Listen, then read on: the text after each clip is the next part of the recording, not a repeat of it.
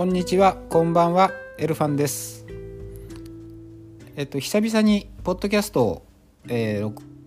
収録してます。えー、先日ですね、あのー、古典ラジオのコミュニティの中の、えー、樋口塾が開催されましてそこでいろいろ疑問点がですね解消されて、えー、自分のですねポッドキャストのエピソード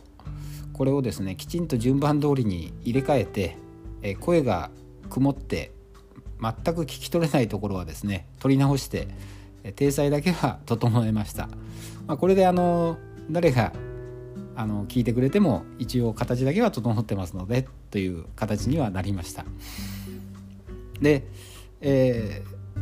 ー、それでですでですねあの今日お話ししたいなと思うのは、えー、ポッドキャスト自分でやってみて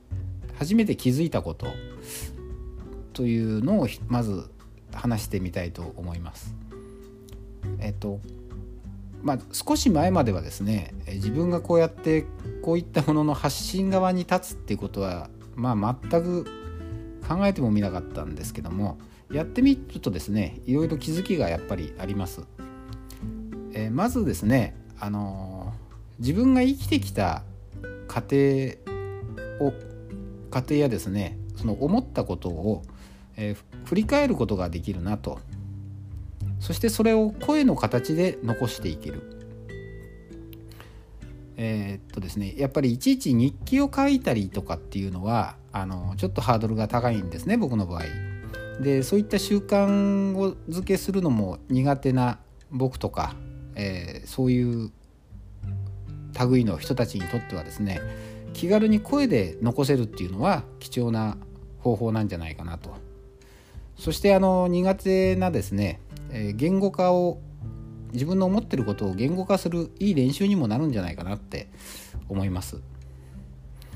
でこれがですね、えー、そしてこれが500年後1000年後の人がですね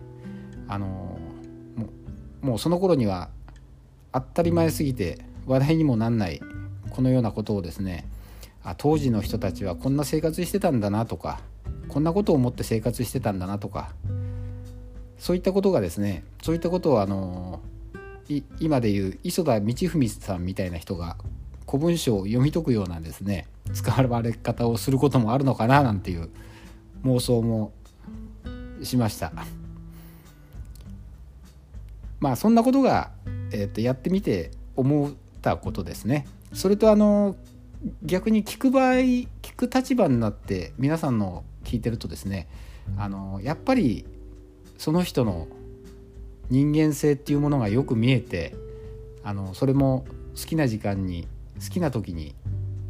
そういうことがゆっくりとですねあの聞けて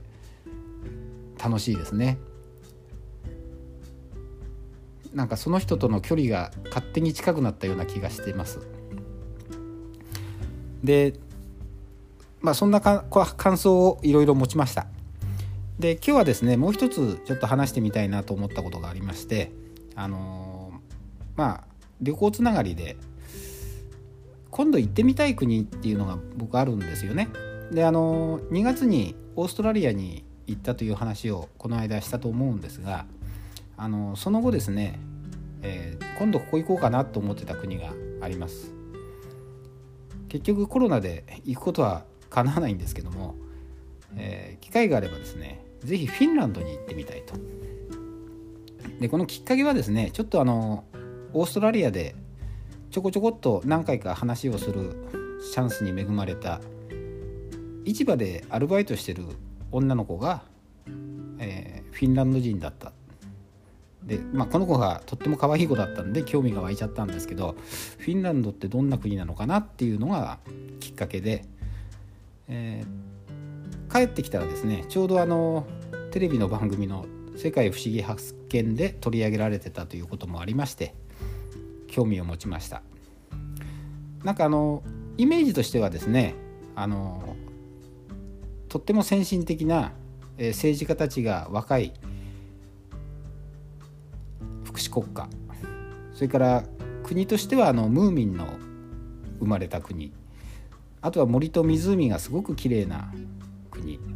というイメージですね。あとはまあオーロラが見れたらラッキーみたいな。ただ僕がですねあの一番興味があるのがあのラップランドって呼ばれる、えー、北欧の国々の北部ですね。そこに住んでる先住民族サーミ人っていう人たちに会ってみたいんですよ。であの少し前にですねこの「サーミの血」っていう映画を見ました。あのアマゾンでも見れます。でこの映画がですねサーミ人として生まれたがゆえに、えー、いろんな思いをしなければならなかった、えー、要は列島民族としての迫害を受けていくんですよね。あのまあ、先住民族ですからあの国境が引かれる前からそこには住んでいてそういったトナカイと共に遊牧生活をしていたんですけども、まあ、国境が敷かれることによって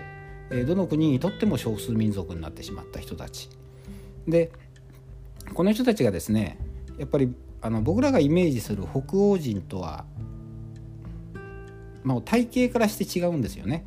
あの手足が長いスリムな人たちではなく体型がずんぐりむっくりでなんか頭蓋骨の大きさなんかも違うと、まあ、それゆえにですねあの民族学の対象になったり列島民族として扱われてあの隔離政策を取られたりっていう歴史を持ってます。でこの、えー、サーミ人の少女が主人公の「サーミの血」っていう映画はですね、まあ、そういった彼女の、えー、生き様をこう老婆が回想シーンで振り返るというような形になってるんですけどもこのとにかくその差別の歴史とかあの自分が取った行動を後から後悔するとかあのそういったすごく切なくていい映画だなと思って見てました。で興味が湧いたんですね。でそういったイメージを持ってたところですねあの2年ぐらい前ですかねあの「アナと雪の女王」の続編が公開されるという時になって結構あのこのサーミ人っていう人たちがテレビで取り上げられていたんですよ。でただそこで取り上げられてる彼らはですねあのトナカイと共に、えー、遊牧生活を送ってる厳しい環境で遊牧生活を送っている、えー、先住民族だと。ですごくいいように持ち上げられる形であの取材を受けたり紹介されたりしてるんですよね。で僕はこのそういったですね、えー、差別の歴史を持ったこの人たちがえー、そういうふうにですね都合のいい時だけ何か持ち上げられてあの扱われてるということにちょっと腹が立っちゃいましたね。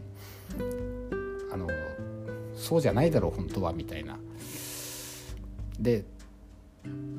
まあ興味は非常に僕あるわけです。でもですねよくよく考えてみると、えー、こうやってサーミ人の生活を見てみたいとか言ってるこういう自分のような人間が知らず知らず彼女たちを傷つけているっていう事実もあるんですよね映画の中にそういうシーンが出てきます何の悪気もないんですけども興味本位でいろんなことを聞いてくる人がどんどんどんどん彼女を傷つけそして無口にさせていくというね、えー、まあ、そういった輩の一人なのかななんて思っちゃいますけどもこれが人々の人間の知的好奇心でもあるよなってなんか思わされました、